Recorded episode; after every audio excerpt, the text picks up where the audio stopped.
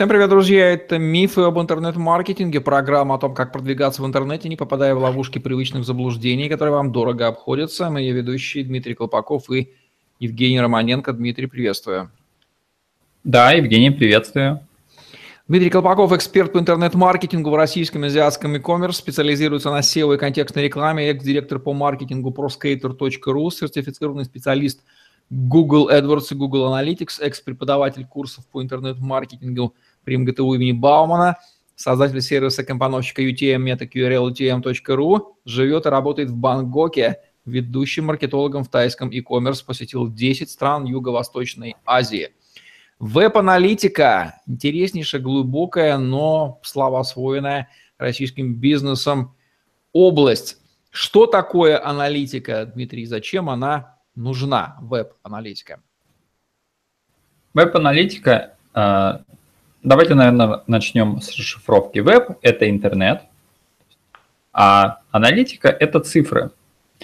Э, здесь э, идет сокращение от слова, что веб-сайт аналитика. То есть это аналитика вашего сайта. Окей, с этим разобрались.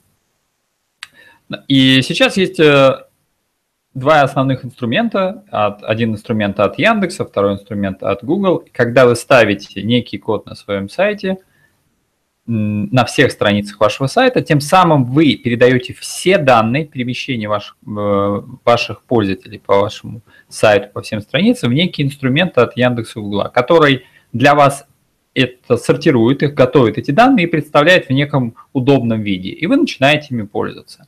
Собственно, это и есть веб-аналитика. Что посредством этого наблюдения выясняется? Ну, наблюдаем мы, передаем эти данные для чего ее конечная ключевая цель аналитики? Аналитика очень хорошо завязана с некой, эм, неким явлением, как конверсия. То есть э, человек хочет понять того, сколько людей переходит на нужные этапы или же сколько посетителей делают нужные вашим, вам действия. Для бизнеса в первую очередь это касается, конечно, людей, э, кто сделал покупку, либо кто почти ее сделал, то есть он дошел до там, покупка это четвертый, пятый этап, он дошел до третьего. Если у бизнеса будут данные, что он дошел до этапа, когда он, например, запросил цены, или, допустим, э, он, он зафибил телефон, а у него там он не отправился и так далее. То есть с помощью аналитики просто можно это узнать раньше, чем тогда, когда вам это будут явно говорить. Вы можете видеть это на каких-то цифрах, на каких-то разрезах. То есть аналитика позволяет понять, что на самом деле, какие соотношения входа и выхода, и как сайт справляется с главной задачей превращения посетителей в продажи. Вот ни больше, ни меньше. И где, собственно, происходят, может быть, потери крутящего момента, выражусь так, да?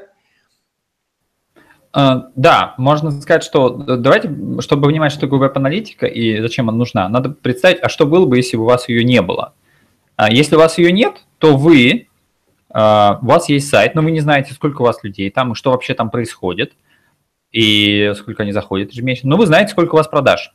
Вот это вы знаете, а всего остального вы не знаете. И это не очень удобно, потому что вы не знаете, э, вы, а, и вы, вы знаете цифру, сколько вы тратите денег на рекламу. И у вас не хватает некого среднего звена. То есть вы знаете, что вы потратили 1000 долларов, что вы заработали 2000 долларов. И когда у вас появляется веб-аналитика, вы видите, что на 1000 долларов вы купили э, 1000 посетителей. И из этих 1000 посетителей 20 из них купило по 100 долларов, то есть получилось 2000. И вы начинаете смотреть, что эти 20 людей, кто купили, они смотрели 2-3 предложения и после этого покупали. Окей, если вы это проанализировали, сделали вывод, вы можете э, допустить такую гипотезу, что а если я буду показывать предложение, допустим, я захожу на страницу э, продукта, и он мне показывает похожие продукты. То есть я как бы подталкиваю человека к тому, чтобы он начал рассматривать и другие предложения, чтобы он как раз попал на, в ту группу, которую у меня часто покупает. Но если бы я не видел эту цифру, откуда бы эти данные взял? То есть это первичные данные, то есть некий такой результат – потому что кроме продаж у меня до этого не было никаких данных, а здесь у меня появляются другие данные. Также могут быть данные, во-первых, не то, что он делал на сайте, а кто это был. Я могу узнать, откуда он пришел, я могу узнать его возраст, могу узнать пол, могу узнать географию, из какого города, из какой страны. И когда вы понимаете, что вы можете узнать и географию, и, и, там, и даже пол, и сколько он страниц смотрел, какими товарами он интересовался, и как часто он к вам заходит, в какое время заходит, то оказывается, что у вас довольно много данных, которыми можно пользоваться очень хорошо. Чаще веб-аналитика такая приборная панель сайта с типовыми показателями, важными для нашего транспортного средства. У любого транспортного средства есть спидометр, тахометр, там, температура, уровень топлива. Те же показатели есть, в общем-то, и у любого сайта. Какие, кстати, это типовые показатели важные для всех сайтов без исключения? Здесь, здесь будут показатели, самое важное, именно э, идущие к конверсиям и разделенные по трафику. Можно условно взять следующее. Э, когда, э, когда компания начинает использовать аналитику, первое, они смотрят, сколько человек пришло на сайт. Это хороший вопрос, вы на него нашли. Все, что связано с трафиком, да, кто, собственно, заходит, в каком количестве, в каких пропорциях, кто это, да, кто льется, кто к нам на сайт приходит. Да, и можно посмотреть географию, например, что у вас не только московский трафик, а у вас половина трафика регионов. Может быть, вам туда еще залить трафик? Потому что я знаю компании, они работают только с Питером, с Москвой очень много. Но когда открываешь аналитику, ты видишь, что половина клиентов на самом деле у них делают покупки не, не из Москвы, а из регионов. Я говорю, а у вас же нет никакой рекламы? Да, нету. Так, слушайте, так вы усильте. Смотрите, у вас половина трафика делает то, над чем вы вообще не работаете. Представляете, что будет, если вы туда все... Какие все... параметры трафика э, важно понимать? А, по его качеству? Да, значит, у трафика есть количество, есть качество. Количество трафика, понятно, трафик может идти с разных каналов, так? Да.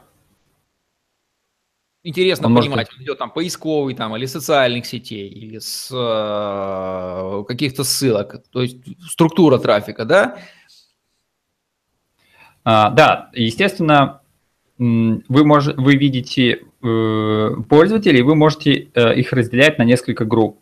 Первая группа будет у вас э, показатели, которые вы смотрите, откуда люди пришли. Это могут быть из разных источников. И это важная информация, потому что если вы на них тратите деньги, вы знаете, сколько вам каждый пользователь, приш, э, приходящий из этого источника, стоит, потому что вы знаете, сколько в эти вы источники вкладываете денег – а если вы в веб-аналитике подключаете себе цели, некие конверсии, то есть вы подключаете, что все люди, кто дошли до страницы «Спасибо за покупку», я определяю как купивших. А потом вы смотрите в статистике, что там 30% купивших – это из социальных сетей или там 40% из Ютуба.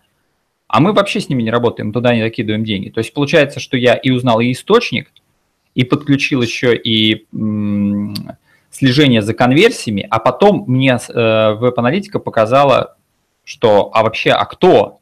Не просто меня 100 человек пришло и столько-то купило, нет.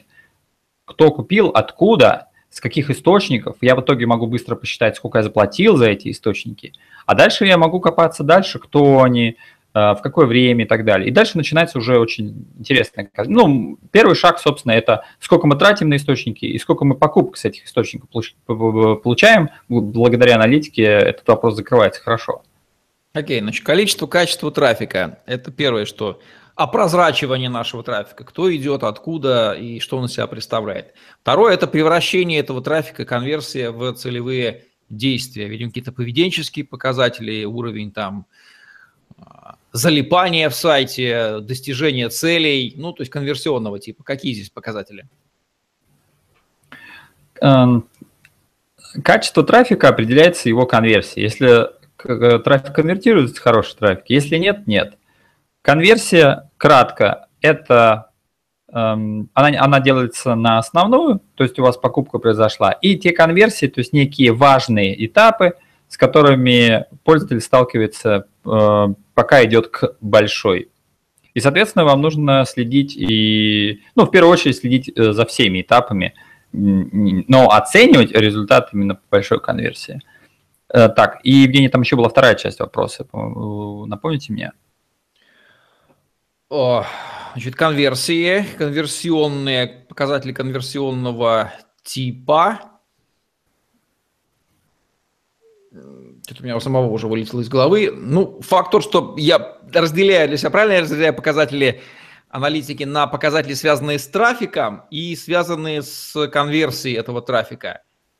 Или еще какие-то типы можно сегменты показателей выделить в аналитике? А, э, нет, на самом деле в аналитике любой показатель, он в той или иной степени должен идти к какой-то конверсии. Вопрос в том, что все конверсии могут быть немножко а, разных типов. А, одни конверсии ведут к покупке, другие конверсии могут подготавливать покупку. Например, они могут вам увеличивать базу e-mail или SMM, YouTube. То есть это не моментально срабатывает. Но потом оно сработает а, для вас уже как покупку. То есть может быть у вас конверсия, например, в разные продукты.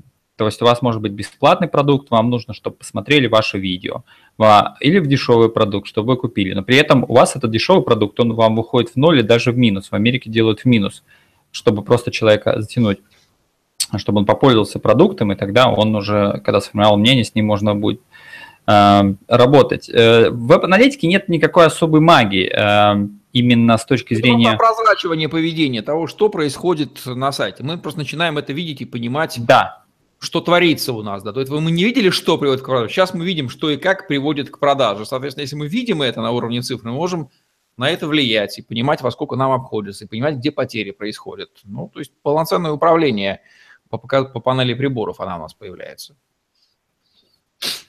Да, да, да, согласен. Э, веб-аналитика – это просто цифры. Э, и э, веб-аналитике некоему сервису ему все равно, какие цифры вам показывать. Он просто показывает те, которые он зафиксировал на вашем сайте.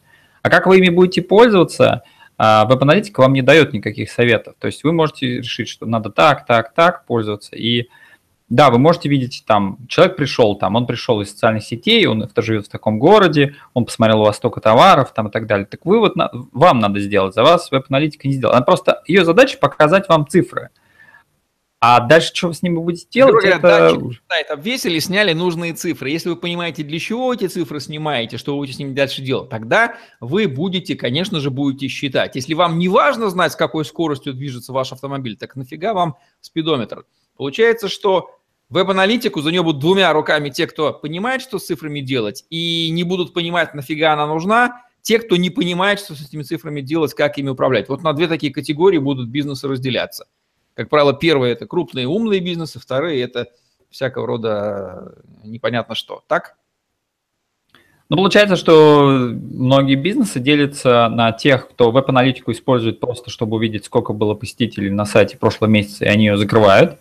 А вторые, они используют ее по полной катушке, и сейчас э, в инструментах аналитики больше тысячи показателей. И даже если сейчас их сидеть и перечислять, их будет просто огромное количество. Мы уже основные упомянули, и их вполне хватит для начала. Дальше уже человек в зависимости от ситуации разберется, какие ему еще данные нужны, и они постоянно пополняют. Но, но это просто, опять же, цифры. Просто очень аналитику э, ее очень боятся, что там будут какие-то сложные вычисления, еще что-нибудь. Она за вас ничего считать не будет. Она просто покажет там, сколько человек посетил ваш, э, вашу страницу, от, из какого они города были, они, она определила по IP-адресу, какой язык э, Windows они использовали, там, какие кнопки нажимали. Вы можете какие-то вещи поднастраивать. Но вот она, вы можете настраивать и получить еще больше данных. Но опять же появляется вопрос, а делать-то вы с этими данными что ну, будете? Это, вот это информация для тех, кто понимает, что с ней делать. Для тех, кто не понимает, что с ней делать, это дополнительный информационный шум какой-то, да, вот э, и первые не понимают вторых. Те, которые аналитикой пользуются, а как, как вы управляете это? Выясняется, что никак мы не управляем, нафига нам эта аналитика.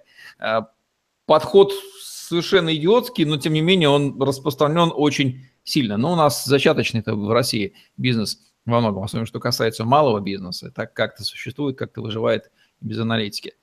Есть два сервиса, аналитики общеизвестны для тех, кто в интернете что-то не первый день. Яндекс Метрика и Google Analytics. Известно, что первая русская, она проще выглядит, а вторая сложная и э, для монстров. Так ли это и чем они, в общем-то, отличаются? И нужно ли пользоваться обоими? На мой взгляд, нужно пользоваться обоими, потому что у них немножко разный функционал, и у одной один функционал лучше, у другой другой. Если э, чуть-чуть углубиться в детали различий, то Яндекс Метрика, на мой взгляд, она проще, мне кажется, связано с тем, что уровень наших программистов в России, он все-таки в какой-то степени сильнее, чем а, где-либо в мире, даже в Штатах, даже в Гугле. Но Google в какой-то степени он заложник своей инфраструктуры. Он а, начал делать аналитику раньше, чем метрика, и тогда он закладывал, если открыть Google Analytics, то там будут просто цифры, там не будет ни одного графика, там, ну, там есть пару э, Она сложно выглядит действительно как такой вот интерфейс для гика прям, который цифры, ну, вот, цифры, цифры. Ну, это вот представьте, вот вы приходите в ресторан, вы открываете меню, и там нет картинок блюд. Там просто строчка, цифра, э, строчка, цена, строчка, цена. Вот так примерно выглядит аналитика. То есть было посетителей столько, это, это, вот. И когда человек первый раз заходит, он видит просто вот, э, то есть параметр значения, параметр значения, параметр значения, ему как-то скучно становится. То есть он и, и, и это аналитика, да, вот это и есть аналитика. То есть вот э, вчера пришло 30, э, вот купила 20, там 30 посмотрели видео, и все. То есть ни картинок, ни, ничего толком нет, такой какой-то графики и так далее. В метрике в этом плане они как бы поработали, что там график такой, там график времени, график, а он тебе там географию, прям страны там. Ну, то есть как-то вот по... Больше визуализированные таких для, для э, да. больших визуалов. Ну а по качеству аналитики, по глубине, они одинаковые или Google все-таки глубже, детальнее? Они считают по-разному. Э, там одни считают, там, например, там, когда человек отваливается, там это 10 секунд, другой считает, что это 15, там, один считает, что вот если он там пришел там в пятый раз, то это ну, надо присуждать этому источнику и так далее. То есть у вас будут цифры всегда расходиться. определение да. Э, некоторых понятий, там, что такое визит да. или что такое отказ, да, есть. И надо понимать суть определения, чтобы не считать гугловский отказ, там, яндексовским отказом. Да, то есть это нужно учитывать, что у них есть свои правила, э, причем у, допустим, если взять другие системы, там у Bing есть аналитика, там у других, там, по-моему, у Baidu тоже есть, у них там тоже свои. И, и получается, что какую бы вы ни поставили, просто в России две популярные, то они будут разными. Если говорить о функционале, который есть у одного есть, а у другого нет, то надо упомянуть следующее. В Яндекс Метрике очень удобно, а, э, есть карта кликов. Когда вы заходите, вам открывается ваш сайт, ваша страница сайта, и прям красным, там, желтым и зеленым показано, где кликают, и там прям красным обведено. Бывает вот, э, это классно, когда, вот, например, у вас мобильный телефон, э, вы не знаете, что нужно мобильный телефон обводить в кликабельную зону. И вы открываете сайт, смотрите, выделяете сегмент мобильных пользователей, и вы видите, красным прям написано, э, обведено, что люди туда тыкают пальцем, а у вас-то звонок не срабатывает.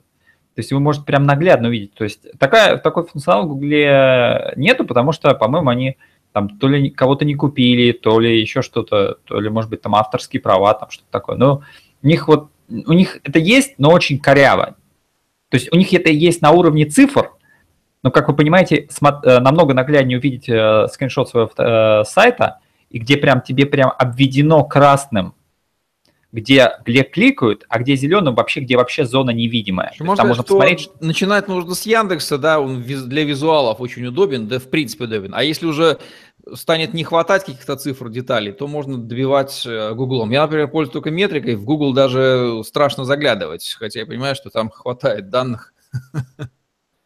А, хорошее определение, я с этим согласен. Пока вам всего хватает э, в метрике, вам рано в Google идти. Более, что... более чем, в целом поведение пользователей на 95% э, те параметры, что до сайта докручивать, вполне метрики хватит. Но в метрике больше тысячи параметров, там несколько десятков тысяч. И мне кажется, обычные бизнесы там и 10 параметрами-то не пользуются, тут речи быть не может. Просто, а, допустим, у метрики второй инструмент, вот мой любимый, это запись живых видео а, с пользователей. Такого Гугла нет. Кстати, этот же сервис... да, который? Да, веб, да, WebVisor. Кстати, по легенде, WebVisor вначале пришел Google, но Google по авторским правам решил, что это нецелесообразно, то есть это нарушает личное там какое-то пространство пользователей, что их записывает. И он отказался от этого сервиса. Его купила э, Яндекс. И он теперь бесплатный в Яндексе, и можно пользоваться, смотреть. На мой взгляд, отлично. И в Яндексе метрики очень хорошо сделана воронка. В Гугле это ужасно сложно настраиваться, ужасно неудобно смотреть. В Яндексе очень удобно и очень наглядно. Вот, на самом деле это очень сильное преимущество. именно, ну, и все три инструмента как раз касаются визуализации. У Гугла как Подробнее можно о воронке? Что это такое? Да, конечно. А, у, у Гугла и Яндекса есть инструмент как цели. Вы можете определить какое-то действие как определенная цель. Но, например, когда человек попал на страницу «Спасибо за покупку», кроме как пройти всю, всю воронку покупки, туда нельзя. Соответственно, вы можете э, посмотреть, чтобы когда вы открываете э, статистику вашу, чтобы у вас э, еще одним полем, помимо того, сколько человек перешло, рядом стояла циферка, а сколько из них дошло до вот этой э, заветной страницы. И вы когда раскрываете, допустим, э, отчет по всем каналам рекламным, вам будет показано, что пришло от, от э, столько-то, столько-то, столько-то, столько-то людей из таких-то каналов, и будет рядом поле «и купила столько-то». Но это не все. Вы можете зайти в эту цель и сказать, а, а ты считай не только одно действие, ты посчитай мне еще другие микро. И она вам прям построит графически обычную воронку. И там будет написано, в первое, допустим, на вашу главную страницу зашло 1000 человек. Второй уровень. Перешло на страницу по продукта. 700 человек. Третий уровень. Там, ну и она будет писать 30%. Отвалилось. То есть она за вас посчитает проценты, за вас посчитает того всего. И, там, и дальше до четвертого шага покупки добралось там заполнить поля. Там еще отвалилось 10%. Э, выбор там э, средства покупки еще, еще, еще. Но вот добралось там, там 1%. И вы будете видеть прям поэтапно. В Яндекс Метрике это настраивается за несколько минут и очень наглядно. В Гугле с этим есть некоторые сложности. На мой взгляд, это очень... Три, это, вот эти три инструмента, карта сайта, веб-визор и э, наглядно, удобно, легко настраиваемая воронка, это три очень мощных инструмента, которыми можно... Э, ну, во-первых, ими надо обязательно пользоваться, во-вторых, я ими пользуюсь, даже когда у меня есть Google, я все равно ставлю заодно метрику, чтобы... Ну, и метрика мне еще позволяет некоторые данные сверять. На какие показатели относительно каналов прихода трафика нужно обращать внимание. Ну вот понимаем мы, ну идет он поиск, соцсети прямые, ага, кто-то там поиск фразы какие-то, да, то есть там можно по большому счету, если ты гик, то можно закопаться, доанализироваться до, вплоть до отслеживания каждого пользователя, ага, это пришел оттуда, -то, вот то-то он делал. Это интересное занятие для тех, кому это интересно.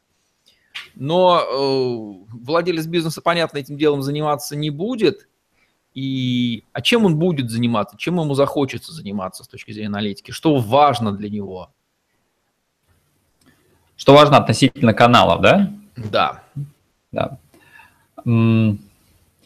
Здесь, конечно, получается, что у каждого канала есть некие даже свои некоторые показатели. Например, есть каналы, где нужно развивать рост базы. Это, это SMM, это может быть э, e-mail, социальные сети, e-mail, YouTube – то есть один вот типы, из... типы каналов какие вообще существуют, чтобы мы понимали список, о которых мы говорим? А, давайте я упомяну самые главные. Это поисковое продвижение, контекстная реклама, социальные сети, таргетированная реклама, YouTube и email. И дальше есть много-много других видов, но они я пока отношу как второстепенные. Окей, классы понятные. В них внутри тоже куча своих процессов происходит. И что вот важно понимать относительно поискового трафика, например, имеет значение там поисковые фразы, да, сниппеты начинают иметь значение. А можно углубиться, конечно, в каждом канале еще сильно, но базовые вещи. Давайте я упомяну основные отличия. Точнее, давайте начнем с базовых. Базовые вещи, естественно, это сколько человек вам пришло на сайт, сколько они перешли на продукт, Э, посмотрели ваши продукты, э, ваши предложения, сколько активности в этом продукте были. Они могли, например, э, есть вот у Авито, заходя на Авито, чтобы посмотреть телефон продавца, вам надо нажать некую кнопку. И я думаю, что команда Авито, она обязательно трекает это действие, и его засчитывают как горячее действие, потому что пользователи уже, уже хотят увидеть номер покупателя. А если бы это, они не закрыли это на кнопкой, то они бы не смогли трекать это как действие. То есть это одна из таких вот фишек. Ну, дальше, соответственно, это получение лида, то есть человек, например, пошел на корзину, начал заполнять поля, оставил свой номер, это вот каждое-каждое действие, но это касается всех каналов. И дальше, собственно, купил или, или уже все, оставил свой номер и все. Теперь отличия каналов. У каждого канала есть некоторые отличия. Ну, давайте начнем с SEO. SEO начинается следующим образом. Там Первое там, сколько у вас ключевых слов вообще? То есть если вы продвигаетесь по 10, это один вопрос, если у вас поста, по другой. И вы можете контролировать, окей, в этом месяце мы использовали 100, и нам пришло столько-то трафика. Давайте расширим количество ключевых слов, потому что каждое ключевое слово – это еще один метод найти пользователя. То есть если я искал, а, допустим, там, не знаю, костюм, а, ну, а я могу сказать, что я ищу, допустим, блейзер – и это другое ключевое слово, и этот трафик не захвачу. Надо и тот, и тот. То есть мне нужно и там и пиджак, и блейзер, и там еще какие там бывают синонимы. Соответственно, мне надо расширять количество ключевых слов. Это один из показателей. Дальше идем. А сколько э, страниц моих товаров вообще проиндексировал сайт? Ну, потому что, чтобы все показывать в поисковых системах, они же вначале должны их взять, эти страницы. Я могу следить за этой цифрой, сколько страниц вообще попало к поиску Потом я могу посмотреть уже, а какой из, них, из этих э, страниц процент, по моим ключевым словам, попал в топ-10. Потом, собственно, меня интересует, какой CTR, то есть какой процент конверсии перехода из тех, кому показали мой сайт в поиске выдачи, и кто кликнул. И дальше он уже попадает в основную воронку, где товар, там предложение, активность, корзины и так далее. Дальше. Контекстная реклама. Там все немножко сужается, но там тоже, там тоже важно, чтобы у вас было много ключевых слов. Это один из показателей. Дальше должно быть у вас, э, может быть, сколько у вас товаров, сколько у вас, например, посадочных страниц, сколько видов объявлений, какой у них CTR, какая конвертируемость, кликабельность. И когда они уже попали на сайт, они попадают в общую воронку. У SMM, e-mail, YouTube, у них к этому добавляется такой как рост базы, то есть вам нужно, например, вы можете взять, разослать по базе email предложение, там, купи сейчас и, или там завтра там будет рассылка. Вы можете слать каждый день, и вы будете видеть, вот, у меня клиенты идут, идут. И если вы упустите один показатель, как рост базы, который будет идти в минус, то есть вы раз разослали, два, три, вы начинаете убивать базу, у вас подписчики отписываются. И если вы не следите за этим, вы как бы вы убиваете этот инструмент полностью, то есть на долгосрочной перспективе он умирает. И так, э, какой у нас еще остался? Так, Евгений, по-моему, все по перечислили, верно? Таргет еще. Таргет, таргет. Таргетированная реклама ВКонтакте, в Фейсбуке. А, там показатели очень похожи на контекстную рекламу, но к этому добавляются некие портреты захвата. То есть там есть такая вещь, как ты выдвигаешь теорию, например, что я хочу показывать людям, кто состоят в трех-четырех группах сноуборда, и эм, я хочу для них, то есть кому показывать, кому показывать мое объявление, поскольку в социальных сетях можно очень, там очень много настроек, кому показывать, то я могу выбирать. И, все, и вся магия работы с тем инструментом как раз в том, чтобы набрать вот таких много аудиторий, и они по охвату было больше. И получается дополнительный показатель – это сколько у тебя аудиторий, аудиторий и какой у них охват. Ну, а дальше уже начинается опять объявление, CTR и когда уже попал на сайт. В общем, прозрачность работы с каналами обеспечивается э, с помощью сбора информации о них, что и решает веб-аналитика. В общем, синоним, термин прозрачность, он четко описывает э, то, что мы получаем, используя веб-аналитику. Если мы ее не используем, то мы не видим, что происходит, мы видим только конечный результат. В разных индустриях аналитика отличается ли? Если да, то на что нужно обращать внимание в той или иной индустрии? Отличий очень много. Наверное, я просто разделю на классические пять различий индустрий. В товарной индустрии продажи товаров э, популярных с не очень большими чеками – это э, макроконверсия, это, это обратный звонок или же получение заказа. В индустриях, где предоставляется услуга, но она в офлайне, такие как фитнес, стоматология, парикмахерская, там важно, э, сколько человек переходит на страницу контакта или когда браться до нас, сколько они переходят на страницу наши мастера, наши тренера, наша команда, потому что люди хотят убедиться в том, что э, услугу будут оказывать э, компетентные, компетентная команда, и страница видео о нас, потому что услуги очень сильно зависят, э, все услуги разные. Так рынок устроен, что все парикмахерские технологии, они все работают по-разному, потому что это зависит от того, какие там люди работают, какие у них компетенции. Поэтому эти страницы, такие конверсии, показатели где там популярны. Да, третий тип бизнеса. Это онлайновые сервисы, такие как а, онлайновое телевидение или э, там, допустим, Яндекс Диск, где вы укладываете файлы, или, допустим, Hangout, то есть это те услуги, которые предоставляются в онлайне, и вы на руки ничего не получаете, никуда не едете. Там очень важно, чтобы, эм, поскольку их инновация сложность столько нова для мира, важно, чтобы сколько раз посмотрели презентацию о вашем продукте. Есть э, некоторые сервисы, где там самая главная кнопка конверсии – это оставьте email, чтобы вам прислали там Market Kit, или нажмите на кнопку, чтобы перейти посмотреть презентацию. То есть это тоже может быть, например, в виде видео. И как итог, это должно быть заказ демо-версии там на 7 дней, на 10, чтобы человек втянулся и попробовал. Потому что пока он не попробует, он не может понять, потому что этого сервиса еще никогда никто не создавал. И у него даже, даже представление. Это то же самое, вот когда вот Uber при, приезжал, приехал, там, попал на рынок, такси, никто не мог понять до тех пор, пока он не застолбился и мобильное такси не стало популярным. А, то есть это было сложно просто осознать, что такое может быть. А, следующий вид – это обучение. А, сервисы, где предоставляют какой-либо обучающий контент, который можно дистрибьюировать бесконечным способом просто за счет копирования, потому что это электронные файлы. Это могут быть аудиокниги, это могут быть видео, это могут быть тексты. И там очень важно – конверсия может быть, это э, там можно э, строить э, большие воронки из большого количества материалов. Например, человек просмотрел один бесплатный материал, второй, третий, четвертый, пятый. То есть фактически они могут эту воронку делать бесконечной, и потом где-то на пятом, на шестом, на седьмом материале, то есть они говорят, давайте посмотри нашу статью, там, топ-10 трендов 2017 года. Он посмотрел, потом ему, посмотри интервью с владельцами топ-10 компаний там, прошлого года, там, окей, и где-то на четвертом, на пятом шаге для них это будет как бы одна основная воронка. Они дальше переходят уже к каким-то платным продуктам, но обычно начинают с дешевых.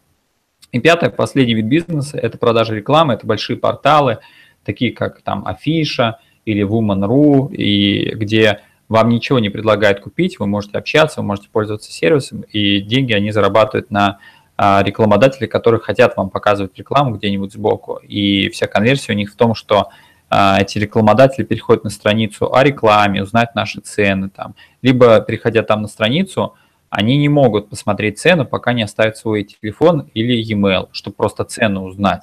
Либо же кнопка, как на Авито, чтобы цену посмотреть, нужно на нее обязательно нажать. И тогда они, а, то есть э, клиент увидит цену, а компания увидит конверсию, что человек посмотрел. Что такое CPO и зачем его знать? CPO расшифровывается как Cost Per Order. А, переводя на русский, это означает стоимость за заказ, уже оформленный за покупку. А, чем полезно знать эту стоимость? Вот а, представим, что вы забрасываете в контекстную рекламу 200, ну, 200 долларов. И вы видите, что у вас каждый клик стоит по одному доллару, а ваша конверсия 1%. То есть вам нужно купить по одному доллару 100 посетителей, это будет 100 долларов. И у вас будет одна покупка. И одна покупка вам дает, пускай будет 300 долларов. Получается CPO, то есть стоимость привлеченного заказа 100 долларов, а маржа от заказа у вас, допустим, 150. И вы понимаете, у вас математика просто бьется. То есть вы понимаете, АК, ага. И вы, когда с маркетологом разговариваете, вы произносите только одну цифру. Просто если вы не знаете CPO, вы будете с маркетологом разговаривать примерно на таком языке, особенно если это SMM или еще что-то, такой вот сервис, там, вебинары какие-нибудь, или перископ, или живые трансляции, вы будете, он вам будет говорить, у меня было столько-то просмотров, у меня было столько-то лайков, столько там еще чего-то, так далее, так далее. А вы говорите, вы можете со всеми каналами разговаривать примерно на одном языке. Мне, у меня CPO, то есть стоимость заказа такая-то. Эм, почему важно, э, просто раньше учитывали не стоимость заказа, а стоимость клика. Почему эта модель уходит? Потому что э, от канала сильно конверсия зависит.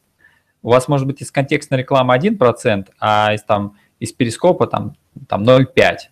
И поэтому стоимость э, клика, то есть считать им по переходам, уже нет смысла потому что конверсия очень сильно скочит, она еще скочит от аудитории и так далее. Поэтому есть смысл просто считать, сколько нужно всего влить трафика, сколько весь этот трафик стоит, вот это и будет CPO, а, если при, при этом всем трафике произошла одна транзакция. Можно сказать так, что если у вас есть простая формула, а, чтобы совершить продажу с прибылью в 100 рублей, ну не с прибылью, ладно, с выручкой, допустим, там себестоимость нулевая, вы, вам выгодно купить клиента хотя бы за 99, вы уже в прибыли, вот эту продажу. Если у вас есть такая модель, что вы покупаете клиента за 99, а зарабатываете 100, вопрос, сколько вы таких клиентов купите? Да столько, сколько денег хватит. Вот эти вот 99 и будет CPU. А если это меньше, если это 10, 20, 30, даже 50 рублей, если при такой математике у вас прибыль, если вы знаете, что вы с этой сделки зарабатываете больше, чем покупаете клиента, и вы можете фактически бросать нужное количество денег в эту топку, чтобы этих клиентов по нужной цене вам приобретать, и потом совершать с ними продажу, и процесс гарантированный, так вы купите клиента столько, сколько у вас хватит денег. При условии, что у вас этот процесс прибыльный. Все, вот это CPO позволяет э, модель продажи свести до механического черного ящика. Рубль вкинул, два получили. Вот рубль ли? Если два получили, а рубль, а рубль ли? А если полтора? А если 3 рубля, то при CPO 3 уже схема невыгодна. Значит, канал отсекаем, верно? Это верно, если вы собираетесь, а, собираетесь зарабатывать на первой покупке, потому что в Америке и в Азии сейчас на первой покупке, на второй обычно не зарабатывают, и более того, здесь считают уже не CPO, а здесь считают LTV, то есть они считают, сколько денег э, принес клиент за все его существование, ну, взаимодействие да, в компании. Рубль клиента, а вот это вот то, что получаем, это LTV. Не с первой действительно, а со всех со всех статистически существующих. Вот, да, заменим. А, в русском мозгу рубль вкинул два, получил. Знаете, два не от, не от одной продажи, а от всего среднестатистического количества. В любом случае, это процесс, он выгодный. Купили дешевле, получили больше. Вот здесь вот это CPO на входе. Стоимость этой нашей, нашей сделки. Стоимость нашего клиента. Ну, вот такая логика, она понятно становится. Здесь еще можно уточнить, что э, сейчас я вижу CPO в Америке э, преобразуется в такое понимание, как покупка первого контакта с клиентом. То есть покупка клиента с первое взаимодействие платное. То есть а, а сколько стоит Э, сколько стоит трафик привлечь клиента, который у нас хоть что-нибудь купит, чтобы он просто с нами познакомился. И обычно э, для бизнеса это минус. Но они знают, что у них э, здесь получается следующая бизнесовая метрика выходит, сколько, какой процент людей к вам возвращается за второй покупкой. И если они видят, что у них 50%, то они говорят, ну окей, ладно, там, допустим, вот там в ноль вышли, или мы там доллар лишний потратили, но у нас же 50%, если мы 10 человек купили, то 5-то вернутся потом, и дальше средний чек у них там, допустим, 50 долларов из тех, кто вернулись. А то, что другие 5 не вернулись, и мы на них лишние по 5 долларов потратили, ну ничего страшного, другие-то остальные купят. Поэтому CPO получается, если в России CPO это так, вот у нас маржа, допустим, 200 рублей, значит, CPO должно быть не больше, чем 150. То есть так в России считают. То есть вот не дай бог, чтобы она... планирования первая покупка. Если мы на ней несем убытки, ее не надо совершать. Вы хотите сказать, что американцы да. не просто будут ее совершать, а будут ровно потому, что знают, что вложившись сейчас в убыточные сделки, потом какая-то часть сгинет повторные продажи и отсекать сделки только на основании убыточности первой, это глупо, это значит терять последующую прибыль, они будут в нее вкладываться, даже если... А вот русский мозг не будет в это вкладываться, для него это убыток. В этом плане мозг обнаружит свою краткосрочную, краткосрочный горизонт планирования и отсутствие длинного горизонта. А американский мозг это знает, на это делает ставку. Да, в Америке, в Америке и в Азии в Азии, Азия учится у Америки, потому что все, все американские сервисы, э, Америка для, для Азии авторитет. И они смотрят на это следующим образом, что если ты, сокращ... если ты уменьшаешь свой CPO, то ты уменьшаешь э, количество трафика, который ты можешь купить. Одно дело, когда ты можешь за трафик, за CPO, за первого платного клиента заплатить 100 рублей, а другое дело 200, а другое дело 300.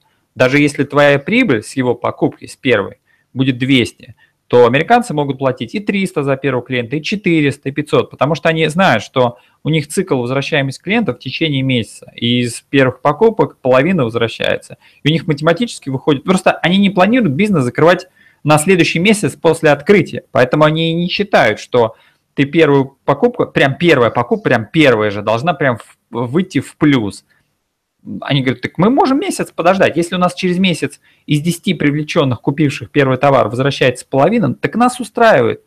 Мы месяц подождем. Давайте по полной катушке покупать, тогда трафик уже по цене даже в минус для нас с первой покупки. Ничего страшного.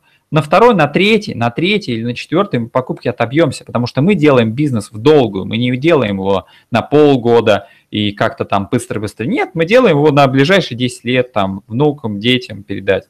Поэтому, окей, если даже клиент вернется через полгода, и мы выйдем в плюс, допустим, э, здесь я вижу, продают в ноль или в минус э, светильники в мебельных магазинах. Это такое вот дешевое предложение. Вы заходите в магазин, и вам сразу же ставится светильник, и он стоит, он, он стоит ну, очень дешево, там рублей 200, 300, а мне кажется, вот если зайти в соседний магазин, он будет стоить там 500, 600. То есть такой для чтения, когда вы рядом с кроватью ставите и читаете. То есть маленькая такая вещь. И вы вроде как купили, и у мебельного магазина остаются ваши данные, там подписки, и у вас какое-то взаимодействие с брендом произошло. То есть это некое знакомство. Они просто платят деньги, чтобы с вами познакомиться. Вот это они называют в Америке CPO. То есть сколько стоит знакомство с клиентом. А знакомство с клиентом возможно только тогда, когда он, у тебя ну хоть что-то самое маленькое. Вот хотя бы за доллар там купит. Там, ну условно а, в магазинах одежды они покупают клиентов через продажу носков. Они берут носки, а, пакуют в пакет там 20-30 штук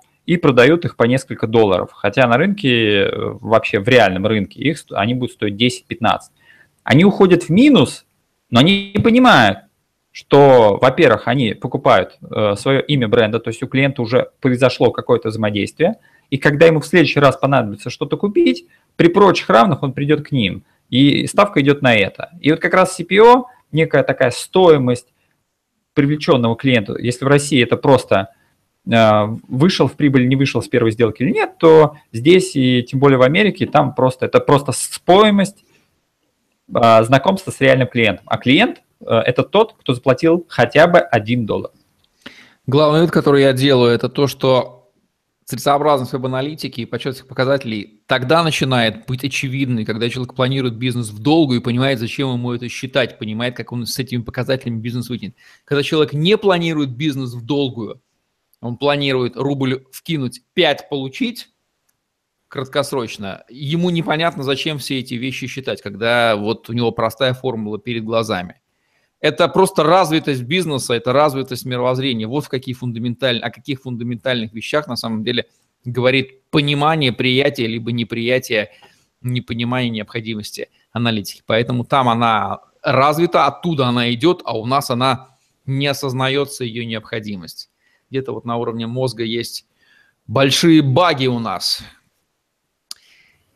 а, последний вопрос, Дмитрий. Где, есть ли специалисты, специальные веб-аналитики, откуда они берутся, взращиваются, где их искать, какие требования к его квалификации нужно предъявлять? А, веб-аналитики... Как Можно ли аутсорсить, кстати, еще? Да, веб-аналитик – это зрелая, уже самостоятельная профессия. И э, Такие, такого, такого рода специалисты на рынке есть. Они как раз специализируются на глубоком э, понимании э, основных инструментов. Но к ним бы я добавил некоторые требования, по которым бы я их отбирал и как бы я с ними общался. Здесь неважно, это будут аутсорсинг, это будет фриланс, это будет человек в штате. А самое главное, чтобы у человека были определенные компетенции, которые, на мой взгляд, ему помогут работать. Во-первых, сейчас появилось очень важным Э, параметром, чтобы э, аналитик знал программирование, потому что если он э, знает программирование, он может настроить свою аналитику более правильно, более четко, и без этого качества уже веб-аналитик становится таким заложником программистов, когда он подходит к программисту и говорит, слушай, там вот надо вот, я вот в эту кнопочку вот хочу вот следить за ней, ты не можешь там код поставить? Он говорит, а ты мне код пришли, говорит, а я сам не знаю, какой код надо поставить. И тут начинается разговор глухого с немым, потому что программисты не работают с веб-аналитикой, а аналитик не работает с, э, с, с кодом. И это тупик. На мой взгляд, это уже, скажем, это вымывающий. Если веб-аналитик не знает программирования на нужном уровне, чтобы настроить собственную аналитику, он будет вылетать с профессии. Это первый параметр, который нужно сразу э, определиться. Надо посмотреть, насколько глубоко а, аналитик настраивает свою аналитику, то есть насколько он хорошо это может делать сам. А, потому что если он сам этого не может, то задачу он программисту тоже не сможет сделать, потому что если программист не знает, как это делать, то это тупик. Идем дальше. Э, желательно, чтобы, это, наверное, даже важно, наверное, также, также важно, как и программирование, быть оторвано от э, конверсии бизнеса вообще в целом. То есть он не может просто к, к этому относиться как вот к каким-то цифрам непонятным. То есть он видит там, ну, 1% конверсии в продажу. И раз он это видит, на самом деле желательно, чтобы он выдвигал какие-то гипотезы, что, чтобы он э, не просто э, говорил о факте, то есть он не просто был таким живым э, таким рупором. То есть если веб-аналитика показывает цифры, то веб-аналитик получится, что он говорит об этой цифре. А вот если бы он проанализировал и дал бы решение, как ее увеличить, это было бы сильным его м, качеством. Для этого ему нужно, конечно, хорошо разбираться в том, а что может увеличивать конверсии. Что, вот что именно. Поэтому ему желательно опыт э, именно в работе с отделом по увеличению конверсии. То есть он должен не только знать, как это считается, но он должен еще и знать, какие тесты проходили хорошо, какие нет. То есть когда он накапливает опыт, у него появляется какая-то некая логическая карта. То есть он может даже не, не, зала, не открывая веб-аналитику, видеть примерно, даже примерные цифры и примерно сайт, он может уже сказать, что, окей, вот эти... Профессиональный аналитик может, э, может сказать примерно диагноз вашего сайта, даже не видя вашего сайта, э, просто исходя из цифр. То есть он будет видеть, например, воронка такая. То есть ему можно показать воронки. Человек пришел на сайт, он пришел на страницу продукта, потом он перешел туда, туда, туда, и что-то пошло не так. И он может сказать, так, смотрите, вот на этом этапе цифра сократилась резко, значит, у вас там какой-то блок. Он может сразу открыть сайт, первый раз причем, сразу перейти к этому блоку и сказать, окей, вот, вот здесь вот какой-то э, много полей или еще что-то, но он, вычи, он увидел. То есть если человек, который занимался конверсией, он шел от обратного, он видел, э, видел как пользователи э, пользовались сайтом и видел, как им это мешает, и он предлагает решение – то веб-аналитик, он может немножко другого выйти. Он может видеть цифры, уже факт случившийся, и, и видеть, что что-то идет не так, и дальше углубляться в детали именно вот в этом моменте. То есть он идет с обратной стороны. И, соответственно, чтобы ему достроить картину, ему нужно и самому заниматься конверсиями. Иначе он просто выпадает из-за цепочки и будет просто посредником. Это не очень удобно. Лучше, чтобы он такие качества уже в себе имел. Какие еще могут быть функции у него? Желательно, чтобы он знал вообще немножко о трафике, а, тогда он а, сможет,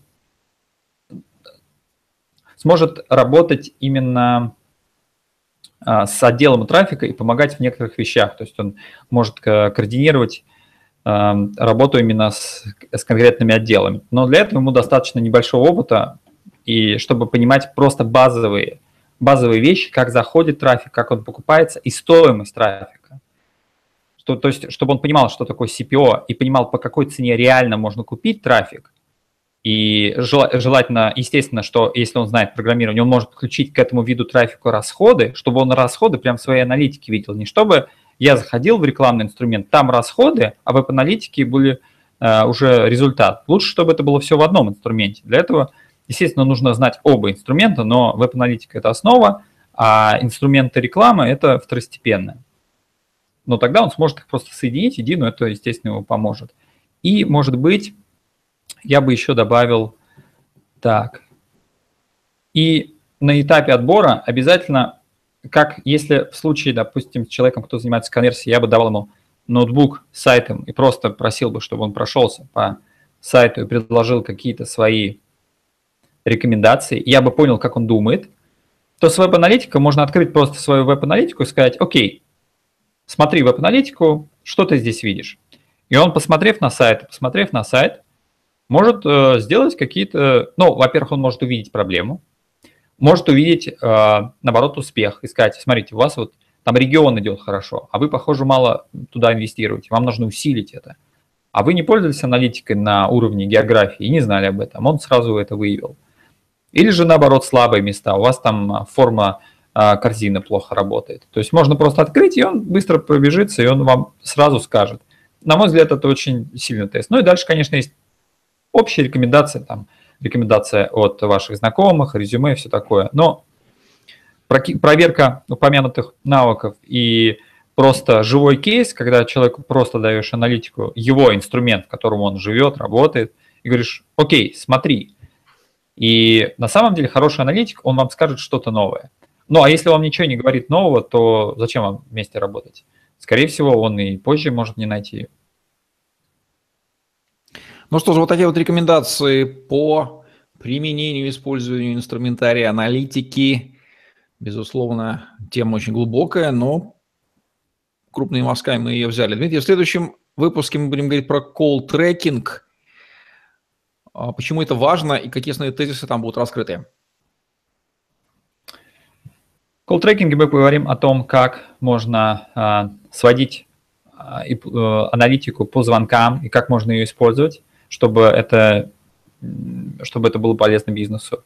Мы узнаем, как поменялись продажи с появлением цифровых показателей продаж, когда уже видно, раньше мы видели, как э, люди перемещались на сайте, там покупали, теперь мы будем видеть, как люди перемещаются в звонке. То есть мы будем знать показатели и, и как меняется индустрия покупок с тем, что все отделы продаж начали с ними работать, и у них появляются цифровые показатели, на которые бизнес может влиять и их увеличивать. И об этом будет выпуск. Окей, ну что же, вот такой у нас сегодня получился выпуск программы «Миф об интернет-маркетинге», где мы говорили о веб-аналитике. Надеюсь, темы мы более-менее раскрыли, хотя углубляться в нее можно бесконечно. Тема интереснейшая для людей определенного склада ума, логиков, математиков, аналитиков, по сути – Дмитрий Колпаков, Евгений Романенко были с вами. Ставьте лайк, подписывайтесь на наш YouTube-канал, чтобы не пропустить новые ежедневные видео с вашими любимыми экспертами. Анализируйте, что делают пользователи на вашем сайте. Так вы будете лучше понимать и докручивать до нужных вам результатов. Всем пока. Всем пока. Всем пока.